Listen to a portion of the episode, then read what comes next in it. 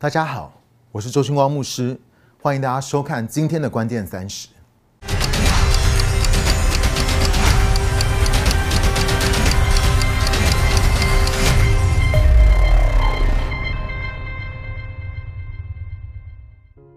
今天呢，我们要继续来谈成为天国的寻宝猎人。上一次我有讲到一个原则，就是你只能够对那些你觉得有价值的人有影响力。若是我们没有看到每一个人生命的价值，我们是不可能会对他们有影响力的。所以，你若是还没有看过那集的话，点上面那个链接，看完之后才来看这一集，才会有始有终哦。所以，今天我们要来谈的是超自然寻宝不可或缺的工具。第一个就是知识的言语。寻宝图就是一组人要出去之前，先一起祷告，神就会告诉你。一些关于那个宝藏的线索，也就是圣灵会赐下知识的言语，你可以把它们写在一张纸上。知识的言语呢，是知道关于某件事或是某个人的事情，除非圣灵启示，我们是不可能会知道的。我们看到耶稣也是用知识的言语来寻找井边的撒玛利亚妇人。你要知道，我们里面的圣灵是全宇宙最强大的搜寻引擎。他会赐下知识的言语，帮助我们可以找到神的宝藏。有一次呢，有一个寻宝小组在专门卖居家建材的大卖场寻宝，他们祷告后领受到的线索呢是红头发、头痛、罗夫和背痛。他们才刚服侍完一个年轻人，在要离开收银台时候，有一个人就注意到。距离十公尺之外的地方呢，有一个红头发的女人，在靠近他和他先生时候，其中一个人就问：“嗨，你是不是头痛啊？”结果他回答：“是啊，我头痛的半死。”他说他在刚和他的先生说，自从进到这间店以后，他的头就一直痛了一个小时，他受不了了，要赶快出去。他说：“你们怎么会知道这些别人都不可能知道的事情呢？”他们就跟他解释说，是神特别告诉他们要来找他，所以就问他说：“我们可不可以为你祷告？”他说：“好。”但是他那个身高一百九十公分、体重一百多公斤的丈夫就安静的在旁边观看。不到几秒钟，这个女人说：“她头被按手祷告的地方感觉到一股热气，她的头痛立刻消失，然后她开始哭了起来。想不到神竟然这么关心她。”还差遣人来帮助他，他觉得好感动。他虽然不是一个基督徒，但他当场邀请耶稣进到他的生命里。在他们要离开的时候呢，想到寻宝图上面还有罗夫这个名字，小组里有个人就回头向刚得医治的女人跟她的丈夫大声说：“嘿，我忘了问，你的名字是不是叫罗夫？”他就回答说：“是。”所以他们又走回去。让他看他们的寻宝图上面真的有他的名字。他们在扶持他太太的时候，其实罗夫一直抱着怀疑的态度在旁边看。他太太得医治，他也没有什么反应。但他们领受到他的名字的知识的言语呢，就引起了他的兴趣。他们把寻宝图上的疾病一一的念给他听，但他都说没有。念到背痛的时候，他也否认。但这一次他太太说话。他说：“罗夫啊，你根本没有办法弯腰啊，因为你背超痛的。原来罗夫曾经受过职业伤害。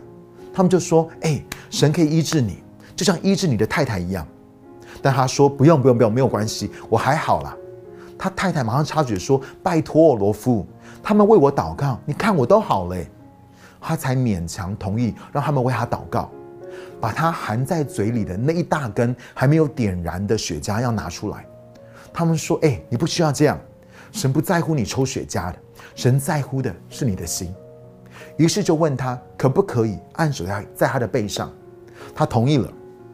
其中一个人就做了一个简单的祷告，他说：“主啊，你的同在临到他的背部，奉耶稣的名，我宣告天国降临在他背部。”就问他有没有什么任何的感觉，他说他感觉到被按手的背部下方有一股热流。接着，他们就请他做一些以前做不到的动作，譬如说摸脚趾头。他刚开始有点犹豫，但在他们的鼓励下，他决定要试试。他迟疑的弯下腰，想要安慰他们一下，却发现不但不痛，而且柔软度完全被恢复。他一直不不断的弯腰，轻松的就摸到地板，他完全得了医治，嘴上还叼着雪茄。罗夫也祷告，邀请耶稣进到他的生命里。这一切都是透过知识的言语所领受到这个超自然的资讯，而找到天赋的宝藏。第二个，我们所需要的工具是超自然的意志。耶稣说：“信的人必有神机骑士随着他。”另外一个寻宝见证就是有一次在迈阿密，有一个小组按着领受的线索来到一家五金行，神给他们的线索包括了耙子、帽子、古巴人和手腕。他们找到放耙子的地方，就站在旁边等，等了好久。就在打算要放弃离开的时候呢，有一家古巴人突然出现，他们在找耙子。那个小组立刻注意到，这一家的男主人头戴着一顶帽子，手腕戴着护腕。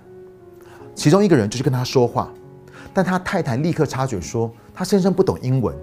他们就解释说，其实呢是神特别要他们来找他先生，因为神要医治他的手腕。太太脸上露出怀疑的表情，马上对他们说：“他们家是天主教徒。”他说：“他先生的手才刚动了手术，装了一根钢钉来固定他的手腕。”他说：“我先生的手就是这样了，不可能好起来。”另外一个组员小组员呢，马上问他说：“你先生刚动了手术，OK？那现在他的手会不会痛呢？”其实你要知道，信心是需要慢慢建造的。我们可以先从比较小的事情来问他。那个太太就说：“会啊，他正在吃止痛药。”这个小组员呢，接着问他说：“那我们可不可以为他祷告，减少他的疼痛？”他就点了点头。在他还来不及向他先生解释他们要做什么时候呢，他们就围在他的身边，开始对他释放神的同在。他们吩咐那个疼痛离开他，释放神的平安。那个人先是开始笑，接着就大哭。他太太觉得超怪的，一直问他说：“是怎么回事？”问了好几分钟。最后他说，他先生说他的手完全不痛了，整个家庭都站在旁边，惊讶的说不出话来。小组当中的有一个人就对他的太太说：“是神医治了你的先生，要不要现在请他把护腕拿掉，试试动动看他的手腕？”他先生看起来很疑惑，想说：“我太太是翻错了。”太太又重复说了一次，他就开始动了动手腕，左右转一转。当他看到自己那只原本被钢钉固定的手腕，现在完全恢复了活动力，他超惊讶的。太太看到先生得医治，就开始哭，一直感谢他们帮助了他的先生。他说他们因为先生的残疾，没有收入，生活过得很辛苦。现在先生终于又可以回去工作了。他在说话的时候呢，他先生一直转动着自己的手腕，好像小孩子发现新玩具一样，非常仔细的观察每一个动作。那个寻宝小组跟他们分享，神医治他先生，是因为神关心他们，对他们的人生有一个计划。因此呢，就在那一家五金行的耙子旁边，他们带了这整个古巴的家庭一家五口信主。第三个需要的工具是什么呢？就是超自然的预言，也就是向着我们所遇到的人分享知识的言语，接着呢，为他们发预言，传递神的心意。这会使他们的心对福音开始敞开。很多的时候，当我们初步要在寻宝图上写下线索的时候，神会赐给我们的是知识的言语。这些线索通常比较像是婚姻问题、绝望、悲伤、背痛、手腕受伤等等一些模糊的线索，但是他们可以提供我们一个开始的起点。一说，当我们找到人的时候呢，我们可以为他们发预言。但这些预言跟知识的言语是不太一样的，他们通常并不是预先领受的，而是在你跟对方谈话的过程当中，神会告诉你可以对他说什么。我想跟大家分享，预言其实是有两种的，第一个就是预知未来要发生的事件，讲将来要发生的事情；第二种呢是预告神对个人跟环境的心意。很多人都认为，我怎么可能发预言？我又不是先知。因为他们是从第一种预言，也就是预知未来的角度来看。然而，圣经有蛮多预言，其实是在预告神的心意，而非预知未来。我们只是把所领受到神的心意讲出来而已。因为神国有一个很重要的原则，就是如果不先宣告出来的话，不会有任何事情发生的。意思是说，未来会因为我们所采取的行动，跟我们所宣告出来神的心意而改变。格林多前书十四章第三节说：“但做先知讲道的，他的英文是 prophesy，发预言，是对人说，要造就、安慰、劝勉人。”保罗教导的是，先知预言的主要目的是要兼顾、造就、鼓励、劝勉和安慰人。这些都是比较是宣告出神对人跟环境的心意，而不见得是讲到未来。所以我要告诉你，发预言跟领受预言的规则是什么？就是你所说的跟所领受的，有造就、安慰跟劝勉吗？还是带着控告、定罪，或是试图去操弄对方？第四个，我们所需要的寻宝工具就是超自然的信心。你知道有一次，那个《终极寻宝猎人》的作者这本书的作者呢，带着一群人去寻宝，圣灵赐下了好多线索，带他们到一个户外的商场，其中有一个线索就是膝盖。就在他们打算离开的时候呢，作者就注意到有一对夫妻看起来像是帮派分子，向他们走过来。男士跛着脚，他连想都没有想的，就大声对他们说：“嘿，你的膝盖是不是受伤了？”他们可以明显的看出那个人不想要被打扰。那个男士两眼瞪着作者，他有点害怕，还是又再问了一次。那个人回答说：“对，那你想干嘛？”作者向他解释，他们是在寻宝。神特别把他挑选出来，因为神要医治他的膝盖。他马上就说他没有时间。作者说医治你的膝盖不会花很多时间的。那他就问说那要多久？作者想都没有想就脱口说出来说两分钟。他一说就后悔了，他超想收回的，因为如果两分钟对方没有好的话，可能他会被对方被贬一顿。但那个人马上就回答说好，我就给你两分钟。作者知道已经回不了头了。队中有一位姐妹也有领受到膝盖这个线索，她就找了他一起为那个人祷告。你知道吗？就在那个商场的人行道上，那个人的膝盖当场得到医治。接着呢，他们也为那对夫妻祷告。你知道要走的时候，他们已经变得像老朋友一样。寻宝是需要超然的信心，但神一定会赐给我们来为他，也就是这位全能的神做见证。信心是天国的货币。让我们能够支取神的大能来服侍这些宝藏。最后，我要分享去年四月的时候，Robert Morris 牧师差点就过世了，也就是 Gateway 教会的主任牧师。他在家突然两条动脉裂掉而昏倒，失去了超过一半的血。你知道，通常失血超过百分之四十就会死，所以他当时血压过低，甚至急救的人都摸不到他的脉搏。那人超有经验的，马上建议说不能用救护车，要来不及了，要等要用直升机，不然真的会来不及急救。后来发现整个急救跟医疗花到二十万美金，也就是六百万台币，还好是有保险的。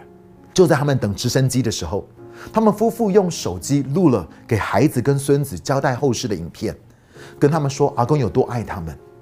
急救的医护人员说，他当时想要阻止他们，因为他的经验是，只要有人一旦录了，通常那个人就会死。但他觉得可能真的他是不行了，所以就没有阻止他。在整个运送，后来到医院动手术，有全世界大概有三万四千人都在为他祷告，因为情况真的很危急。他也说了，有一度他真的死了，去到天堂。他描述他要死前的感觉真的很特别。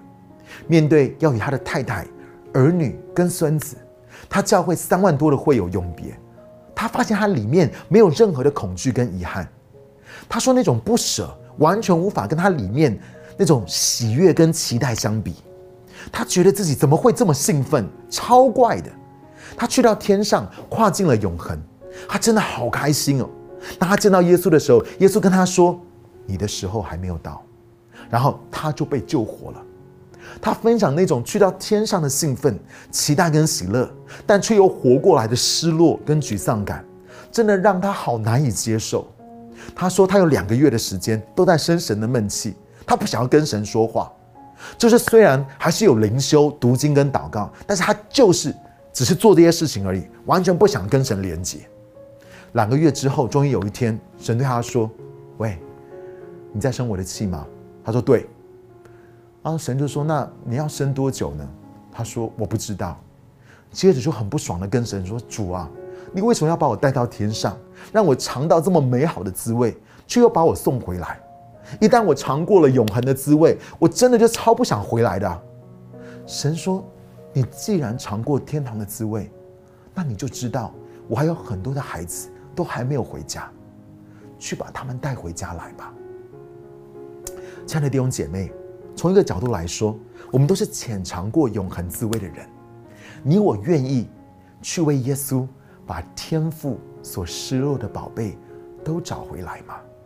我相信一件事情：神呼召我们每一个人成为天国的寻宝猎人，我们就是要把天赋在外面的儿女全部都找回家。我要谢谢大家收看今天的关键三十。如果你也喜欢今天的节目的话，记得要订阅。若是你觉得这个对你来说是有帮助，请帮我们按喜欢跟分享出去，让天国文化可以祝福到更多的人。如果你想要收到我们最新的节目的话，记得要按铃铛。我们下次再见喽。